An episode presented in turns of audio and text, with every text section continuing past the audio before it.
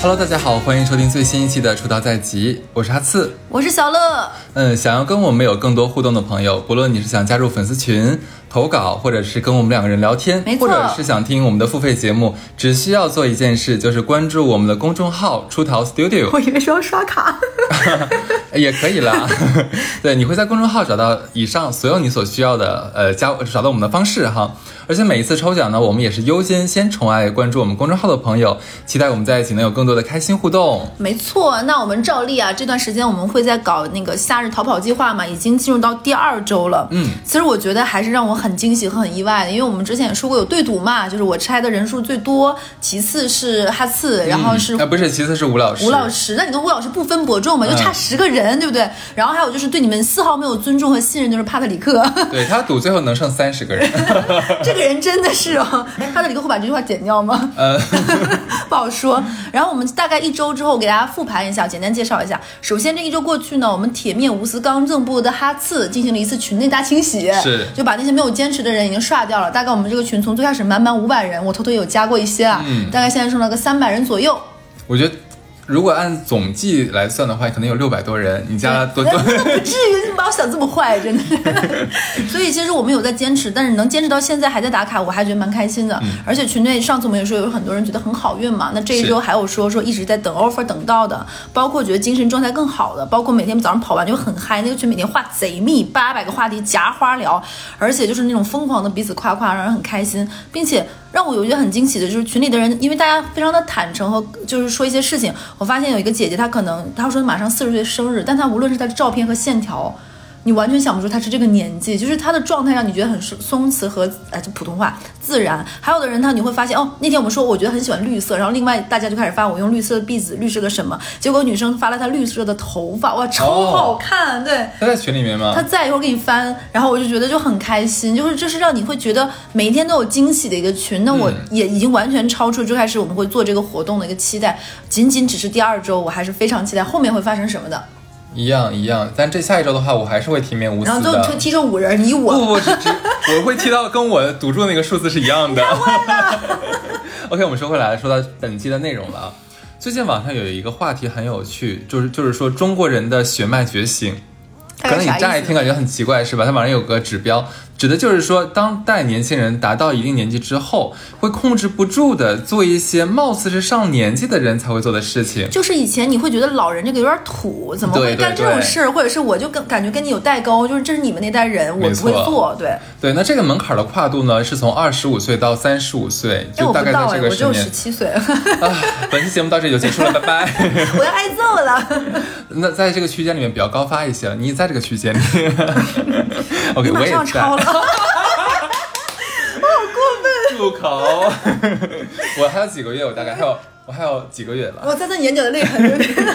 对，那正在收听这期节目的朋友，尤尤其是在这个年龄段的一个朋友们啊，你们可以听一听你们中了几条。好，那你先第一个开始。我们第一条的话就是爱上了金子，哦，你应该在今年的好多节目里，嗯不论是说你买金子、金豆豆，包括去做首饰，其实你说过好几次了。是的，那大多数人都觉得黄金是个很土的一个装饰的贵金属，对不对？嗯那我们日常见到的那些牌子设计的的确不怎么好看。哦，以前确实是，呃，就是现在的话，其实你拿出来跟那些那些奢侈品的牌子做出来的珠宝比，可能还是有一点，就是不是那么洋气，就还这么这样。它可能还保留在原来的那个设计的风格和那个体系里面。是是是，比较适合当当那个就是结婚三金使用，你发现了没有对？就貌似好像只有那种老阿姨呀、老大叔呀才会去佩戴嗯的。那我们年轻人，尤其是十几岁、二十几岁的人，可能不会，绝对不会是首选，对吧？嗯那年轻人喜欢戴什么呢？在我们观察里面是可能更多的喜欢佩戴奢侈品品牌的基本款的首饰，或者说是一些银色的光泽的这样的一个饰品，对吧？感觉可能更洋气、更百搭一些，就不挑你穿什么衣服或者你什么肤色。有没有嗯可能是因为咱们年轻的时候便宜？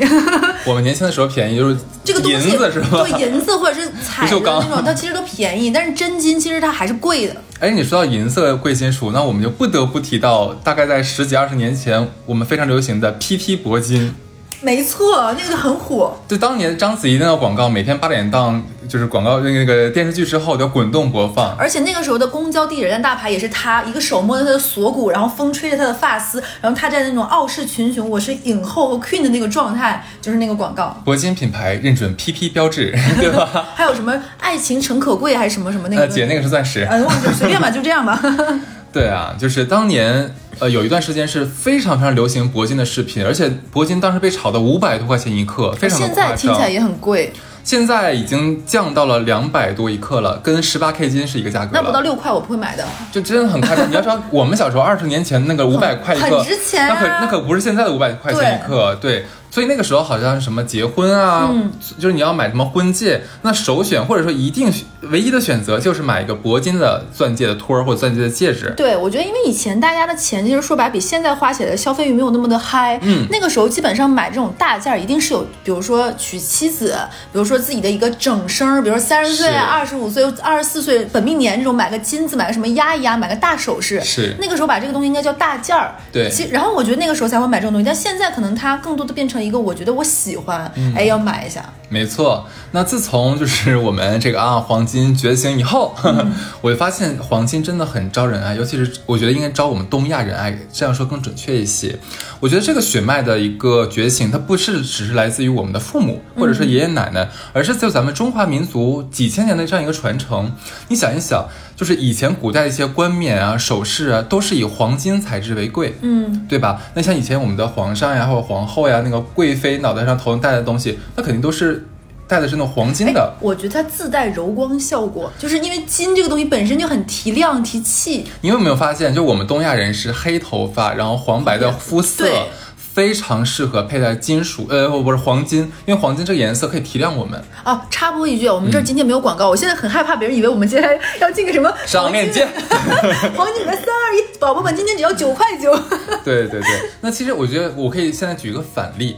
我们想一想，就是我们在视频里面也有看到过日本天皇他们家族，嗯。他们家族的女性成员会佩戴那种就是皇冠，嗯，但是呢，他们佩戴的皇冠是银色的，这个有我觉得我个人感觉啊，这个我没有经过考证，会不会有点就是效仿英国或者说是北欧欧洲那些哦皇室，也不是没有知道吧？对？白人他们的肤色以及他们的穿搭更适合戴一些呃银白色的一些、嗯。呃首饰或冠冕，但是我们作为亚洲人，其实你想一想，不管是什么。我们的东亚还是我们的东南亚，嗯其实往古代来看都是带金色的，印连印度都是，对吧？所以说我我个人感觉就是我们其实非常非常适合带黄金。哎，包括你知道这个东西真的是一个你就是你怎么看都美的东西。嗯有的时候你比如说你去看那些博物院、博物馆，嗯它会有一些那种，比如说这个朝代、那个朝代，每个省的博物馆它都会有不同的特色嘛。我当时在湖北，湖北读书的话就是湖湖湖北省博，然后湖北省的博物馆你会看到有一个是那个皇帝给那个皇给他的一个很爱的妃子，整个那个殿都是送他的首饰。然后到现在看那个金子上面镶的宝石还是非常非常漂亮，我推荐大家去看一下那个博物馆。好，那对于大家觉得黄金饰品不好看、不洋气这一点其实我可以推荐几个呃，我觉得样子做的不错的这样品牌给大家，大家可以看一下。那你最你先给我推荐个买不起的。买不起的，那就最高级的了，来那就是意大利的那个布切拉提。哦哦哦。对，小乐已经排队好几个月了，还没有拿到吧？这个牌子我最开始知道，是因为它国内这一两年才突然火，尤其是小红书能刷到。嗯我最开始知道这个牌子是我小的时候看一书的小说。他在里面就有推荐过，说，但我没有别的意思啊，就是他在书里是说卡地亚这样的牌子是暴发户的，他看不上的，所以他觉得呃，只有老行啊，有可能我们明年接到卡地亚哦。明明年，我觉得就是这个月的商单呀。这这是一书说的，不是我说，这个女人真坏的。对，那简单介绍一下，那这个品牌它的金饰是以独门的这种呃织纹雕金，嗯将黄金创造出一个非常轻柔的像薄纱一样的一个效果。那你可以在这个牌子里面看到不同的一些编织技巧，对啊，还有一些能做出一些丝绒的效果，那些错出来的那种金丝感觉哈而且有。一次我去逛，因为他在国金开了他的店嘛。有一次我跟另外一个女生朋友去逛，她当时用了一个形容词，我觉得特别好。她说：“怎么人能把首饰做出建筑感？就是它有种结构性。”我当时觉得，哎，我说你这个比喻非常妙，它确实是很好看。哦，这有这样的理解是吧？嗯这个我倒是真的没有想到，我是觉得它看起来就不像黄金，做出来就不像金子了，就把金变得很柔软的感觉，嗯，而且它有一些它有一些它的色彩搭配的也非常跳，对我觉得很好看。是，那第二个的话，我推荐两个国产的品牌，一个是老铺黄金，一个是福来岛。嗯那老铺黄金主打的是我国传统工艺的那个拉丝的工艺，对吧？那这个工艺，呃如果只要你了解这个东西，你就知道它是费时费力，很难搞，而且现在面临着一个记忆力的传呃失传这样的，因为没有年轻人喜欢要把眼睛熬瞎了去抠那么几那么小的一个金丝，对不对？所以说他们家的产品就是以这个为基调，很精美，但是很古朴，这个可以，呃我觉得很美，大家可以看一下。那第二个牌子叫做福来岛，呃，福来岛的款式算是我见过国产的黄金品牌里面做的相对来说比较洋气的了。哎，那很难得。相对啊，我觉得大家还可以去呃都有淘宝店，你自己去看一下。哎现在有很多这嗯种传统，大家比较说的周大福什么，它还出另外一个相对来说，比如说时尚洋气的一些线嘛，嗯线路大家可以看看。我觉得那种非常传统的古法的那个黄金手镯，嗯就是那个那个压拉丝那个扁的，我觉得那个就很好看。对，我觉得黄金就刚才就像小乐说那个有一个特别好的好处，我如果这个款式我不喜欢了，我可以融掉再搞新的。而且我以前跟大家说，我是过了呃就是本命年之后，我妈是每年或者每几年都会给我买金镯子的。哦我当年就会觉得这是什么。就没什么用，对吧？而且我就觉得有点搞笑，因为我小的时候会看到那种影视剧里，就比如说国外或者什么地方，这个地方出现战时了，然后大家就会集体排队给国国家捐黄金，然后我们要打仗怎么样？我当时就会觉得觉得我妈是为了将来嘛，就储备，就不太懂。现在能理解我妈是什么。有的时候你知道，我有的时候突然今天感觉看了老黄历出行七个亿，然后我就想那个带个金子压一下，就会觉得蛮开心的。我觉得你可以看一下我推荐的牌子。好嘞，当然了，购买黄金饰品是高额的消费，我们在这里只是推荐上述品牌的设计，并没有推荐大家购买。如果有兴趣，请自己多研究，选择大牌的这样厂商，看证书做鉴定，我们不对购买买负任何责任。咱真是大牌了，这已经有那种法律说明了。还有就是大家不要相信那种就是在某某什么上直播的这种什么几块钱、十几块钱、不可能百十来块钱的黄金金是有国际不可定价的。就这个东西，你就你要是买个玩儿，或者是说就好看图一个乐儿，就是买个意思意思，就当一个小首饰、小配件，不是觉得真它是金的，那买就买了，嗯，那我们说第二个好不好？来嘛。年轻人们开始喜欢玉和翡翠了。这这两个东西都是贵东西，呃，不是，哎，我跟你讲，这个这个太有的聊了。我跟你说句实话，我以前是非常非常不喜欢这样的东西的。哎，我一直都很喜欢，你一直都很喜欢是吗？那没看你戴，然后因为这东西真的贵，一方面是贵容易，还脱坏还有容易很容易坏。是的，就是我一直都觉得说，就是你分不清楚它是贵还是便宜东西。你在你像你在一些小小商场里面能看到它卖的可能一个镯子嗯几十块钱、一百来块钱，当然你也可能看到一个镯子可能拍出天几十价来。万、大几十万、几百万都有可能。对，这个就让我觉得挺挺妙的，因为为什么要说这个东西？现在是越来越多年轻人开始喜欢上玉和翡翠了。那你知道男生现在开始戴玉镯了？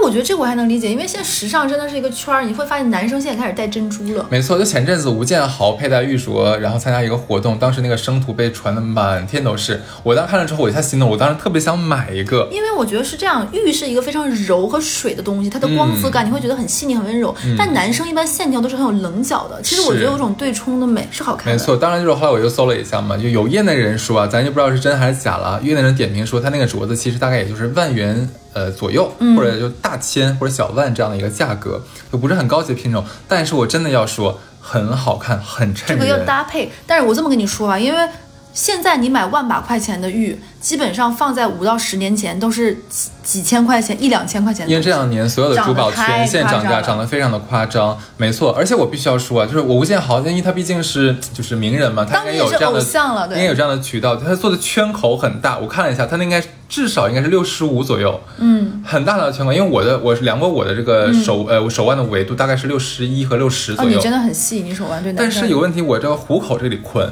我进不去，啊，他有办法，他会给你揉手揉很久，很痛，很痛，非常痛。他给我试了，就我当时去戴戴镯子的时候，那个人给我套到虎口的时候，我套不进去了。他说你能，然后他就捏我的手对往里套，可以的。我超痛，我我就给我就给撸下来了。他要相当于给你的手打上那个，然后要揉揉揉很久，把你的手揉软，然后给你弄进去。哎，但你知道吗？我后来百度了一下，很多人就因为戴镯子上下拔的时候都有骨裂，对，这个我我我真的不能接受这个这一点，太可怕了。对，我们接着说啊，就是你会发现最最近这个一两年的时间，好像年轻人，包括我身边比我小一点的男生女生，都开始戴就是玉镯子呀，或者买那个就蛋面儿啊，做成那个戒指或者耳环。你知道耳环的翡呃满绿的翡翠的耳环有多好看吗？我我有买过一个很小很小，因为太贵的我买不起，我买了一对儿。嗯，但是我不得不说啊，就是我目前能欣赏的，就不是普通的玉和翡翠，是那种最顶级的缅甸的满绿的翡翠。做你很高贵哈做珠宝 你真的买不起，哦。买不起，就把我拆开了卖也买不起。那我送你套最贵的那个明信片给你吧，真是，哎呦我的天哪，你这个人真的很坏。对，因为你知道，我以前我忘记是听一个哪个是做珠宝的人跟我讲了一件事情，就是说，你发现就是我国对于玉的这个情怀。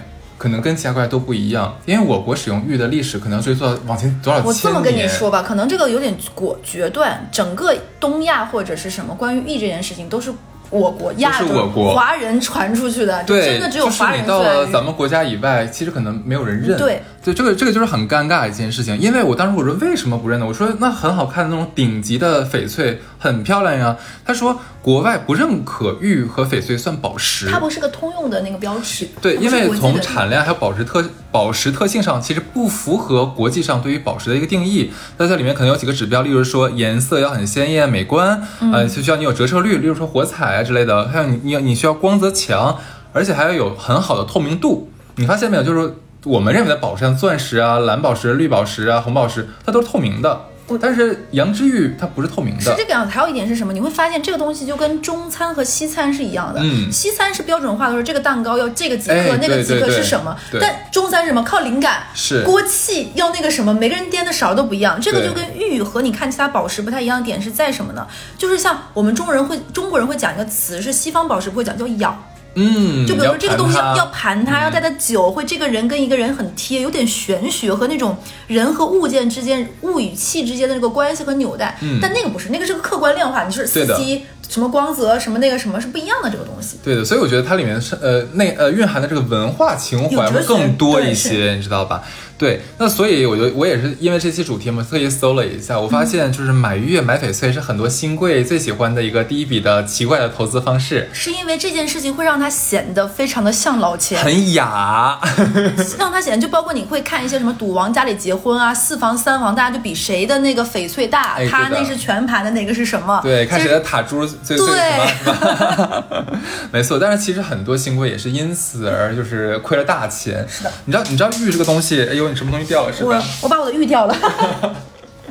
OK 啊，OK，接着讲，因为像玉像玉镯子或者玉的任何饰品，如果你是门外汉，你是看不出来里面是有瑕疵还有什么东西的。可能假如两个玉镯看起来一模一样，但它其实其中有有一个有一丢丢很小的一个可能是瑕疵，嗯，它的价格天壤之别。你可能用最贵那个价格买了最便宜的那个货，对。那但是这个就是咱们现在年轻人越来越喜欢玩的了，嗯可能从比较可能入门款开始，慢慢慢慢，我觉得是件好事，因为玉我觉得一定程度上能代表我们中国的一个象征。嗯，哎，你觉得有。没有可能是因为大家现在，比如说也流行穿一些带一些民族，不能叫国潮风，嗯或者是那个风格，比如现在又流行起富起来那种旗袍汉服，嗯本身这些东西就搭配这种首饰就很搭。没错，所以它的使用场景不再是说束之高阁，说这个东西我不能戴，平时有点太隆重。我觉得它本身就跟真丝的面料、跟绸、跟麻，它就是贴的。其实我跟你讲讲，就是符合这一期的主题。以前我们觉得戴玉镯子，哎呦，那都是你要穿什么东西才能戴，老老阿姨才戴，对不对？现在因为我上刚才讲了嘛，那个吴建豪，他那天穿的很潮，然后戴了个玉镯子，一点不违和。他的玉镯子跟其他几个手链叠搭叠戴的，很好看。而且它会有一种冷感。之之前我记得我们有一期渣男渣女讲过，就是有一个有一期那个是偏引号的教学体的渣男渣女，那女生就是她觉得戴贵表不如戴玉。嗯，对对对，想起来了，期想起来了。OK，我们讲下一个好不好？好嘞，下一个的话是红宝石和蓝宝石，因为这个要顺着讲啊。就以前就结婚的婚戒，唯一的选择就是钻石。对，就我们被那个广告洗脑，包括被一些西方电影、影视渗透。那你不买钻石的话，你算什么呢？就你好，你想不忠贞，对不对？那你买别的都没有钻石那么硬，那么坚强。哎，我觉得很多是真的是被洗脑，就比如说大家都买，我也得买；大家都对在钻戒，我也得钻戒。但是大家不知道的是，其实我们世界上是有五大瑰宝的，钻石只是其中一个而已。而且我觉得它反倒不如那几个。我咱俩想的是一样的，但是不能说不能说。反正我们下一期就是钻石的广告是吧？是是是，对，所以那你但你后来想一下，那前些年好像大家只能就是我们的眼光只放在了钻石上面，就好像不会去关注那些暗了吧唧的那个其他那几个瑰宝，你发现了没有？我觉得那个时候可能是一方面物质生活没有那么精彩，嗯大家的钱只能用在刀刃上，就买那一两件儿。现在不论是设计、品牌各方面，就是很多东西我们可以看的、选择的东西更多了。嗯我们可能在这样琳琅满目中，更能挑出自己到底喜欢什么。没错，但其实现在年轻人可能就是不知道有一段历史啊，在我们像我们八零后小的时候啊，那个时候是我们的家长们是很流行买蓝宝石啊、红宝石戒指的，非常流行，没有人买钻石的因为。那个时候呢，爸爸妈妈最开始出去旅游都是新马泰，去泰国一定要看红宝石，一定会去看、看那个店里去买。很多妈妈就买，哎，我这个是什么红吧？它也没有别的形容词了。呃，对对，反正我还记得我妈以前有一个蓝宝石的戒指，那个戒指你知道吗？咱们以前就是他们以前戴戒指有个有个小奇怪的小巧思，一定要在指肚那个位置缠上红绳红儿。绳，对，然后还有买那些那种后面是那种圈儿的，能放松紧的那种的，他们都是在东南亚买的。但是你镶宝石的话是不能有活口，不然为什么呢？你来回活的话，它那个爪抓不住会掉。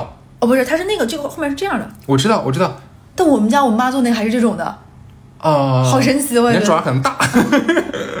对，其但其实他可能很多年轻人，呃，这两年应该知道，但以前是不知道的，嗯可能不知道缅甸无烧鸽血红红宝石有多么的值钱，对不对？也不知道克什米尔的矢车菊蓝宝石那种天鹅绒质感是多好看。那个是我觉得最好看的，它带着一种折射的那种有点冰清玉洁的光泽。呃，我觉得大家可以去，如果搜蓝宝石的话，可以特单独特殊的去搜一下克什米尔的蓝宝石。嗯，它这跟缅甸呀或者跟其他产地的蓝宝石不一样，它有更多的文化和历史的一些在里面，所以它是最贵的。哦，我觉得如果有个男生，就是呃，我那次感觉说，就是他求婚的时候送我这个，我觉得也蛮开心的。是吗？那我到时候推荐一个另外一个更贵。然后我现在就给三百个追求我的男生说，开玩笑，开玩笑。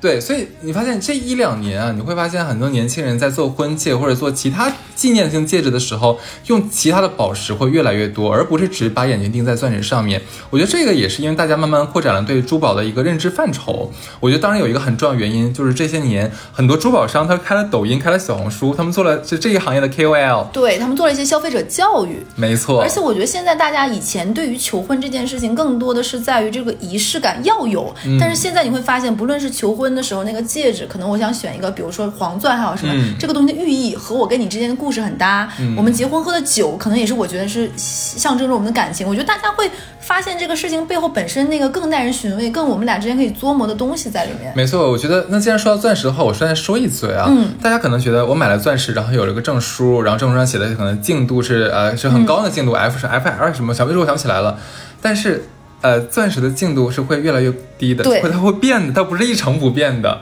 爱情都会变，何况钻石呢？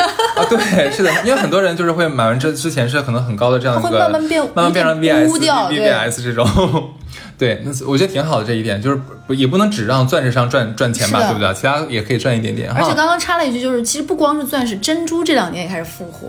但是珍珠现在真的不建议购买，珍珠现在涨太贵了夸张了，已经没错。我们说下一个吧，来，我我我这个转折是不是太硬对硬硬硬，你比那个四 C 都硬，你知道吗？好，下一个的话是现在年轻人非常喜欢玩串儿，还有这种呃轻古董，对，比如说给大家举个例子，什么蜜蜡呀，嗯比如说那个什么什么小叶紫檀呀，嗯比如说还有各种那个石头啊宝那种就很多。没错，这个也是我很奇妙的在网上搜到说，现在小学生会喜欢盘串和玩核桃。这是简直是让我觉得匪夷所思，这怎么可能呢？在我们的印象里面，就是非常刻板的印象里面，应该是那种坐在巷子口那个大爷扇下着蒲扇，象棋，对，然后另外一只手在那转，还有那个球，你记不记对得？核桃，对，这怎么现在小学生玩这东西就就很难以置信？他们一边玩这个一边唱《孤勇者》也有有些也是有可能的。我本来以为这个两个已经是够让人觉得混搭。就是非常大跌眼镜了，但是后来发现不，很多小孩会发自己买的这个叫什么星夜菩提的手串儿啊啊什么买什么什么十八子儿啊，你知道吧？还有是买南红啊，什么一定要让妈妈给买个南红的小戒指头啊。哇塞，我他妈难道不会说我看你像个南红？我见过最离谱的是一个小孩上课的时候，他的那个书桌上摆了一个紫砂壶。就当时，嗯，怎么说呢？就你喝脉动的时候是要倒进去吗？哎，我当时就想的一件事，我刚才你跟我说这个，我在想说，是不是有一种小孩想要装成熟的那种感觉在里面？因为小孩其实很喜欢跟风，对一旦有一个像他们行业，呃，他们行业，哎，他是什么行业小孩是？人群里面像 KOL 比较受欢迎的人，他用了或者他觉得这很好玩，说出去了，很快就会引引起非常可怕的病毒式的传销作用。哎，你说到这个，我想到了，嗯也是插插你一句，就是我有一个小朋友的亲家里亲戚是外甥，这个大概现在是初中生左右。嗯你知道他们班因为被他们班一个小 idol 传染，他们你知道他们玩什么吗？嗯他们喝茶玩茶宠，就是我的妈！这东西，我觉得都是我二大爷那个。不是怎么，他是把那个书桌换成茶海了吗你？能懂？就我就说在班级怎么玩茶宠，我是不太能懂。对，我也想知道咋玩那？你们这个班级管的有点过于松弛了。他们班级有热水是吗？你知道现在茶宠有一浇变色的那种？对，就那个小荔枝，就是他送了我一个，你知道吗？那个荔枝一削完之后，就从那个变成了透明的。我的天呐，其实这边可以跟大家简单说一下啊，文玩跟珠宝很多人无法分得不太清楚，觉得是不是一个东西？不是啊，不是它其实是完全两个体系。文玩更属于我们国家独有的一套，就是怎么讲，哎比较就是玩儿风雅的一种娱乐方式啊。它跟珠宝是完全两码事儿。那文玩文玩，它里面有个玩字，所以它讲究的就是你要把玩它，要盘它，嗯没事儿摸一摸啊，蹭一，呃，就是我呃意思。你说什么？你到底说什么？你你到底是玩什么就是？你需要用说清楚。你用 对，你需要用你的手的汗呐、还有你的油脂去包浆它浸润它是吧？对，是的，是的，是的，对，就是就是，我是觉得很很离奇这件事情，就难以想象为什么好像现在年轻人会越来越喜欢玩我们，就我完全无法想象那种老人才会玩的东西。哎，你说到这个事情，我想起来，一会儿我到时候可以发到那个群里。我今年收到过两个人送给我盘的那个核桃，哦我送到过两副。然后他还跟我说，这个东西如果你喜欢的话，我下次再送你，我给你不剥好的，你可以自己剥。我说啊，还要自己剥核桃，我还真没听说过。我跟你说更离谱的吧，你说你知道星叶菩提不是很有名吗？嗯但有的星叶菩提没有处理好，它是可以发芽的。然后我因为在之前养那火龙果嘛，对嗯吧？然后我就把它放旁搜边儿了，这就是野鸳野鸳鸯，你知道吗？它长得现在长得越来越野艳了，野荡，你知道吗？我的火龙果。我当时搜的时候，就正好搜到了其他的信息嘛，就是说有个人呃养了星月菩提，说好像是他别人送了他一串珠子，他无意间呢就就有个脑子就迸发个想法说能发芽吗？他又泡水里了，就真的泡发芽了，就特别离谱这件事。不可思议，我觉得。我觉得更不可思议的，这是一个二十出头的小姑娘，哇塞，就是你能想到吗？而且有点意思，有点意思。对，OK，我们说下一个，下一个的话，现在好像越来越多人喜欢拍花儿了。当年那些说自己的爸爸妈妈、爷爷奶奶、叔叔阿姨为什么用那种什么风景啊、荷花啊、莲花云做头彩啊云一朵彩云一个帆船那些人做头像，你们现在是不是啪啪打脸我要？举手，我现在真的打脸热。你说对我是在做这一期节目之前，我特意翻一下我的列微信列表啊，有一个九九年的小哥们儿，他的头像是一朵荷花，他是不是要出柜？不是，你知道他本人是一个小红书上面的穿搭博主，哦就是他要搞 fashion 的，然后他的头像是一个荷花，它不是那种很很 fashion 的荷花，他就是一朵荷花。对，然后我就问他，我说你这个是为什么要用这头像，跟你很不符哎？他说这是因为他他妈妈有跟他讲过，说之前在搞那些亚逼风啊，还有什么那那种风有风，点不喜欢。哎，很不喜欢，说你这样不好，别人看了之后会不喜欢你，你知道吗？这样掉运气。你要搞荷花，荷开花开富贵啊，这大气。他呢，就是就是为了想堵住他妈妈的嘴，就想说我换，你就别别叨叨了，就换了这么一个头像。然后呢，就慢慢他会就觉得越看越好看，越顺眼越哎看越舒服，感觉自己能找到 inner peace。对啊，就不换了。他就觉得我就是一朵莲。姐妹儿，他九九年的呀，哎，九九年年纪也不小了，也二十多了你。别这样，快住口，快住口！你在说什么？我的天哪！我我最近不是在抛那个我运动的那个打卡的 A P P 嘛，嗯因为他那个时候当时是默认我的微信头像是一个小小的猫头鹰，嗯猫猫小小小猫头鹰之后，我前任的妈妈当年看了我那个头像，就给我发了很长的六十秒语音，发了四五条，就大概就是乐乐那个看起来不吉利，那个那个啊那个鸟看起来垂眉打眼的，女孩子怎么能用个这个玩意儿，还是禽类，怎么怎么样，就说了一堆。还是禽类。对，你就知道，你就说了一些奇奇怪怪的话，就是就说丧气，然后会不好，然后就说了一些这些，但是你知道你会不舒服，但你觉得没必要让他不高兴，老人我就换了，嗯，真好，真乖巧。就是怎么说呢？也不是很有必要，听我这个故事就明白了。就是我我我认为，就是这一期可能我们那个公众号的封面图对配个花吧，对，你选一个吧，你选什么？我想开了，牡丹吧，我不，我当然是要那要那个菊花呀，这样就暗示要那个很你贵的这不要芍药吗？啊，芍药啊，那华妃是什么花？芍药呀，那就芍药，妖无格，哪有牡丹真国色啊？我就不要国色。我感觉接下来说的话都要长嘴呗。那你要做什么花？我，你做蔷薇吧。哎，我们下一个，下一个的话，烦死了。下一个，我就更意想不到是集邮。集邮，亲爱的们，这个真的是让他难以置信。这个是我在翻小红书的时候无意中发现的。有很多专门做集邮号的人是九零后，甚至还有零零初的很年轻的年轻的朋友。这个我有一丝丝能懂，是因为我们家一直有集邮和超的和币的这个。但应该这么说，就是在他们那一代人里面，你就会觉得他们呃一零后的人可能甚至都不知道邮票是什么吧，因为他们出生之后可能没有人在用它了，对对对，对不对？我觉得这个爱好的古老程度堪比就是 QQ 爱。Q Q，我觉得是八零后家里都会有集零后集集邮习惯，差不多。嗯，就是六零啊，也是六零人，对 对，就我们那个年，我们那个年代，小乐是九零后啊。对，那其实我们小的时候，就我们八零后的小的时候，每家啊每家每户的家长其实都会做集邮这个大动作，家里面都会有那么一两个集邮的册子啊。有的这个这个怎么集呢？有的是从信封上面直接剪下来，它上面还有邮戳。对，有的人还还喜欢集邮戳，你知道吧？很有趣的。哎，这个很妙了。你知道这个剪下来的东西，它毕竟后面还粘了一块信封，有胶，怎么办？泡水，大概泡个半小时，给它泡下来，然后再晾干，再放到你的小册子里面去。这是第一种方法。第二种的话就是去呃，就像以前的邮局、邮邮局所，每年对有那个买邮票单，有那时候买单张的啊。还有什么生肖邮票？对对。那后来呢，就是国咱们国家就有了那个叫做就是呃中国邮政出的年册啊，就是把一整年发行所有的纪念特种邮票集合成册啊。这个一般是在两百块钱左右，我们家大概才有十几本，嗯，那就非常多。呃，而且你知道吗？有的那时候很夸张的。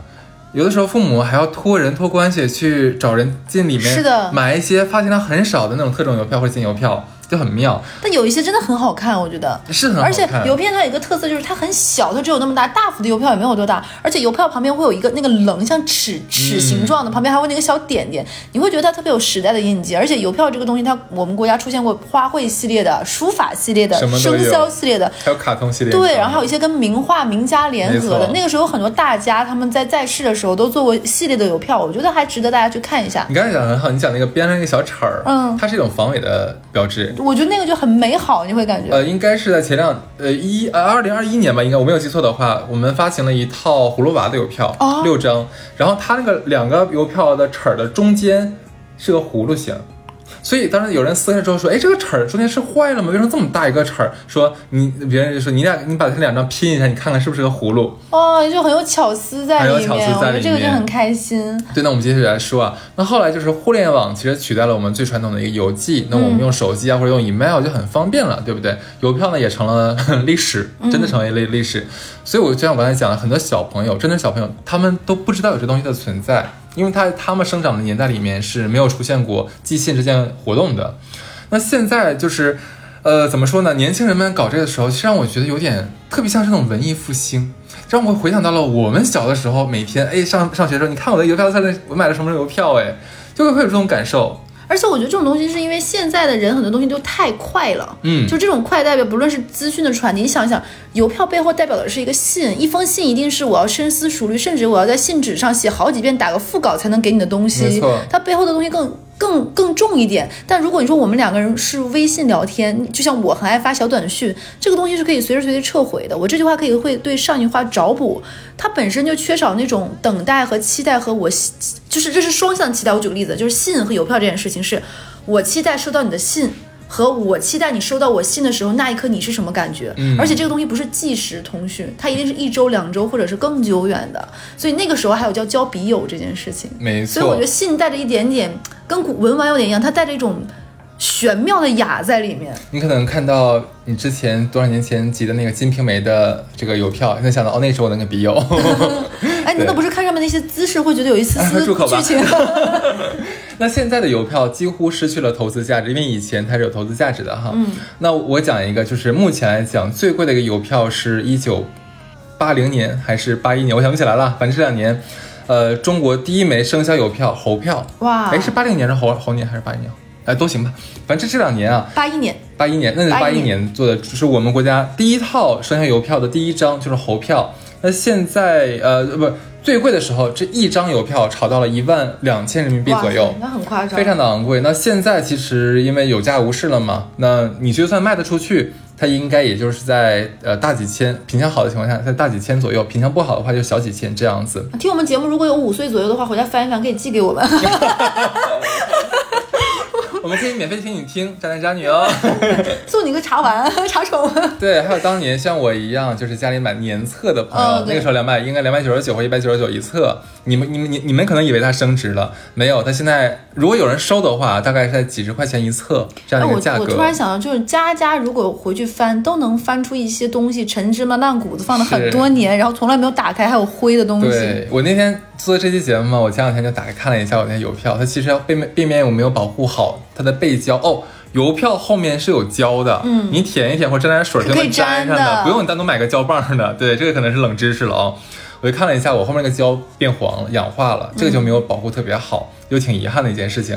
那这里的话，就是想跟呃想玩邮票的朋友们说几句啊，呃，如果想买邮票的话，尽量去正规的渠道，对不是，去那个淘宝上面的大店、老店去买，哦有几个你自己去上网搜一搜就有了。我就这边就不说了，好像带好像在给人家带货一样。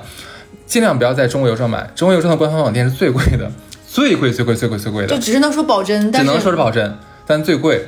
然后呢，就是我要说两个国外的邮票，我觉得非常漂亮的地方啊，一个是法国啊，法国有哎有一点小巧思啊。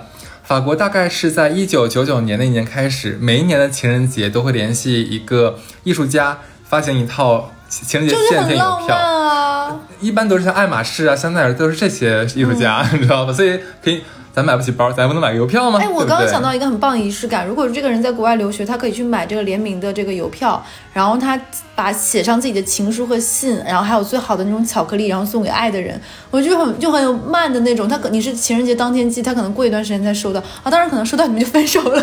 听到这期的朋友，应该很多你的就是爱慕者们会寄给你哈。那我还是想要那个蓝宝石，开玩笑，开玩笑的。就那克什米尔那个是吧？对对 OK，那第二个地方呢是斯洛伐克，大家可能想象不到，因为我们要想说邮票之国不是这个地方，对吧？可能说的是列支敦士登，嗯、不是不是列支敦士登，列支敦士登邮票我反倒觉得一般。我觉得最好看的邮票其实产自的就是斯洛伐克。斯洛伐克大家可以去淘一些，大概在呃六几年、七年、八几年那个时候，他们会有那种很精美的雕刻版邮票，你摸上去它上面是有棱的有纹路的很漂亮，而且它一般会用那种很奇妙的画。呃，如果说你愿意的话，你可以在淘宝上搜几个关键字，就是毕加索一九八一，然后呃雕刻版邮票。他他当时是那幅画名，我想不起来四个字的名字，那有一幅画。评论区会有人告诉咱俩的，没事儿。到时候实在不行的话，我搜完之后你放公众号里面去。好嘞对啊，大家去看一下。我觉得这两个国家的邮票，如果你们喜欢的话，可以看一看，很美很美啊。而我今天还看到过跟那个你刚才说捷克斯洛伐克的时候，我想到有很多那种跟知名作家来来的，他会有自己的那种当年的一些手稿或者什么做的邮票，也非常好看，也推荐大家。好的，那么我们下一个的话说说什么好呢？哎，我觉得下一个你会发现，就是我觉得这个中国魂有一个有一个一定要讲的就是节俭。嗯咱们爸妈那代人都巨省，就基本上一个东西很难说就是坏了他就扔换新的，咱一定要给它修好。就比如说跟爸爸妈妈那个时候，我们家出现过。曾经我给大家说一下，就是我们会，我妈会把我的那个雪糕纸花花绿绿的留着，然后编门、哦编门帘儿，哦哦，对对对，那就那个，然后那个门帘儿在光下面其实很好看，对不对？亮晶晶、五颜六色的。是是是同样买过菜的塑料袋儿，它会分这个是装过肉的，它脏了，它只能用来装垃圾或者装废品。那这个干净一点儿，我可以用来装鸡蛋、装什么？这个垃圾袋儿一定要留着。一些纸盒，我妈可能会给它弄好，裁成收纳盒。这个东西你现在看，如果搜什么 B 站、抖音上，还有很多博主教给你怎么把那个塑料袋儿保管的很好，甚至淘宝上专门有一个关键词，你搜叫做“塑料袋儿收集整理收纳器”，嗯就是能把塑料袋一个个塞成球儿塞进去的。然后还有那个教你怎么把那个你的手拎袋儿剪成一个可以收纳盒的形状，怎么规整？我觉得这个就是我们骨子里那个节俭的那个灵魂儿，就是弄出来了。就咱当年嫌爸妈怎么这么丢面丢你知道都不用说别人，我现我就已经这样了。其实我特别喜欢囤塑料袋儿，装装邮票，还是装钻戒，还是装还是装哎，那个？克什米尔蓝宝石。啊哎，你不是喜欢玉和翡翠，还是很贵顶级的那哎，种的吗？我不是很喜欢那个了，其实我最喜欢的呀是那个叫做帕拉伊巴，还有帕帕拉恰，你都不知道吧？我儿子就拿捷克斯洛伐克邮票寄给你，要用毕加索那款哦。我看你有点发疯了，应该神经病。对，请你回头看一下我养那个火龙果，它因为就是火龙果大概是那么两厘米的那个核嘛，对不对？然后我那个瓶儿呢是很大的瓶瓶口，所以它它没有办法让它浮起来，所以我就用莫奶茶茶的那个盖儿倒过来了。哦，对，这个我觉得按我们理解，年轻人绝对不会做这样的事情，一定会买专门的那个盖子。对，但我觉得现在就就会会用这个东西。向哈次叔叔学习一下。对，而且比如说，我有有的时候，像我以前啊，如果我这个锅，这个锅它可能，比如说锅盖儿没了或者什么，嗯我可能会为了它再买个锅。但我现在会比别的锅的盖儿也可以适配在这个，我就不会再买盖儿了。我的天呐，你这简直就在说我的名字呀！你可以一会儿看一下我的，我有个雪平锅，但我的雪平锅没有盖儿，我就发现我之前的奶锅盖儿吧，可以大差不差，可能那个奶锅后来都没有了，但那个奶锅盖儿奶锅没有了已经，盖儿我留着呢。是不是对吧？而且我发现以前我是那种可能会，比如说家里没有保鲜膜，我是有点强迫症，我一定会立马再补回来。嗯但我现在如果在热菜的时候，我会拿一个盘子直接再扣上去。啊，你看看，这是当这绝对是当年的 习惯。当年看不上爸妈做这点事情，现在都可以。哎，我不知道你有没有，我之前我的女同学们她会有一个，就教给我一个理论，说你要想过得精致，你就要什么东西就要怎么用，是呃什么东西就要什么用。我是什么意思？如果你要喝茶，那你就只能用茶杯来喝，而且这个杯子也只能喝茶。如果你要喝咖啡的话，那你只能用咖啡杯来喝这个咖啡，不然的话就不要喝咖啡。他就说，就是就是一定要四眼儿齐全，你懂吧？就干什么东西的话，就是什么东西就要一定要做它的专门的用处。板正规矩，是的，现在就是到到了，就是我觉得现在我们觉醒之后，嗯，能用就行。就只有一些不能，就比如说腌过酸菜的缸只能腌酸菜，装过酒的缸你只能用来酿酒，只有这种非常有壁垒的，啊剩下就无所谓的。你给我的话，我还能有很多用处。而且我现在到什么程度？我跟大家说啊，比如说那个盒马买水果或者这一类买水果，他会给你很多那个盒儿，就塑料盒装蓝莓装什么。现在我都是把那个盒儿用两处两种用处，一个是我洗完水果直接的把它当水果盘或者用来吐果果核，用来做干净干干湿垃圾分类，就一定不浪费它，就一定会让它二次利用到三次利用，咱俩真是一毛一样。要不然怎么是好搭档呢？我不咋的，其实就是觉醒了，咱们就是觉醒了。还有就是，当年你会发现，现在你在有一些微博和抖音下面有一个很火的回复，就是比如说一个热点事件，一个什么，就比如说这个女星最近翻红，这个戏很火，就会有人评论说这个女明星属火命，怎么怎么样，今年能够怎么讲，哪哪个哪个大师大师可以联系？我想说啊，这都可以打上广告，哎，你知道吗？就是之前咱俩说咱俩算命这件事情，评论区有人说、啊，就是迷信怎么样，两人是什么高学历还这么迷信。哎，你知道我当时特别想怼他，我想说。你有能耐，你家过年的时候别贴那个红色春联儿，你贴个白色儿白底儿黑字儿的，你你你你 你不是不迷信吗？你你本命年别穿红裤衩，对吧？就就我觉得现在年轻人发现越来，以前我们都是受的是唯物主义教育，但是现在周易呀啊对什么内观要自己，啊，对对对，然后还有什么有人开开始学习推背图啊，都有了。由这个玄学啊，我们再推出一个。现在你知道有一个，就我们很多是国产，是外国的平替，应该这么说。网上现在已经找到了普拉提的平替是啥，八段锦，哎，我觉得这个有道理，八段锦打完真的强身健体。很舒服，但是它时间很长。我这个没有突破我的想象，我以为可能三五分钟完事儿了。你要真的全部打完，它还是大概十来二十分钟哎。那这要呃健身达不到四十分钟就不行啊，那就该打久一点。而且八段锦有一种净化心灵的感觉，嗯，就它它要配着那个音乐一起来嘛，我觉得这个是，蛮舒展你知。道我在学的时候，我是跟 B 站那个视频学嘛，它有很多动作是你要先低头，然后再仰头，什么侧头。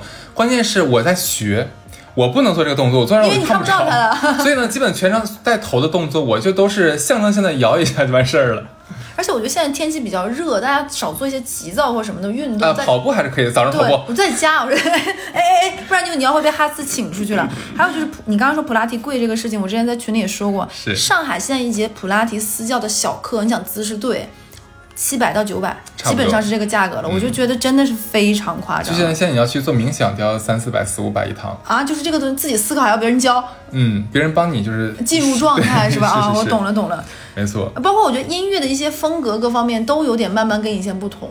你你还记得吗？我之前在节目有讲过一次，我是咱俩上班的时候啊，嗯啊，当时有一个 leader，就是我当时在办公桌上听音乐，他过来之后就把我手机摁亮，看我在听什么，结果我当时在听《荷塘月色》，然后我觉得很好听，我没有觉得它很土。然后那个那个 leader 就说了一句：“哎呀，法国留学生呢，我还以为你有多洋气呢，没想到听这么土的歌啊很洋气，！”国外的也跳这个啊。我是觉得挺洋气，实话。然后，但当时很多人就是都会觉得说，啊，你怎么听这么土的乐队的这么土的歌呢？这都是广场舞啊，或者说是，嗯，就是不是那种 high fashion 的歌，你知道吧？但是现在这些年，你没有发现吗？就是。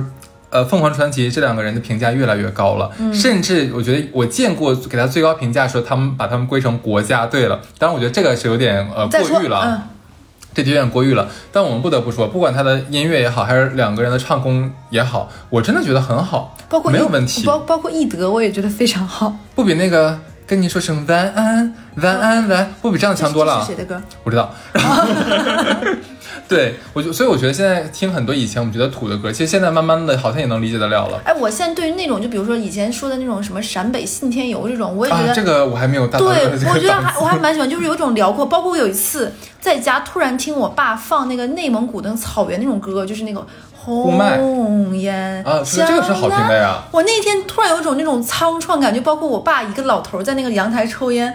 我觉得那个画面再配上这个音乐，我突然有一种说不上来的这种，就是那种哎，讲真，我寂寥的美感我我懂，我懂。其实我一直对我自己的自己的音乐品味是有自信的。非常。你知道我们节目，区在求嗯，我们节目的每一期的 BGM 都是我选的。嗯，呃，你说这种可能不算是流行歌曲里面，嗯我当时大概应该在十几年前，那个时候有一首歌，陈奕迅的叫《龙纹》，你可能没有听过，在春晚上的歌。你这么说吧，就春晚上的歌，我发现好好能快点给我。加一段这个地方？嗯，我会我回去发你好了，我觉得拍了立刻找不着。对，那首歌就是那种有点类似于呃民族歌啊，然后还有一点好听的旋律啊，我觉得就很好听啊。有一次我在唱 KTV 的时候，跟我的同学我就唱了这首歌，然后群吵啊，你怎么能这么土的歌？你应该唱周杰伦怎么怎么样？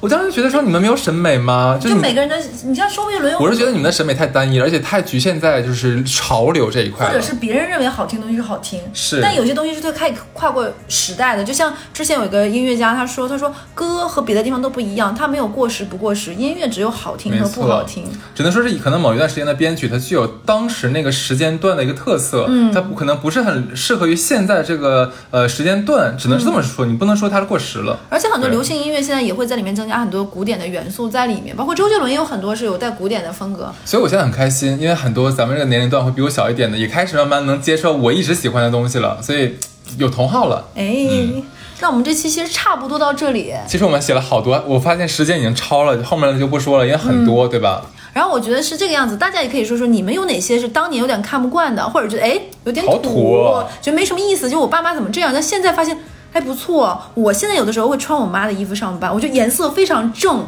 而且材质、款式、面料是可以就很历久弥新的那种的，我觉得就很好看。包括我也会跟我同事分享这种，我觉得大家也可以，包括你会觉得以前爸妈怎么会用这种盘子，现在觉得哎这盘还挺好的，好的都可以在评论区跟我们聊一聊，你们有什么这种被觉醒的这种，期待你们的答案哦。那这期就这样了，拜拜。拜拜。说说而已吧。我曾和你一起试图插过话，如果想念有声音的话，那也是在山川峡谷里回荡。听他的想念，牧羊人说追逐爱情不会有极限，唱。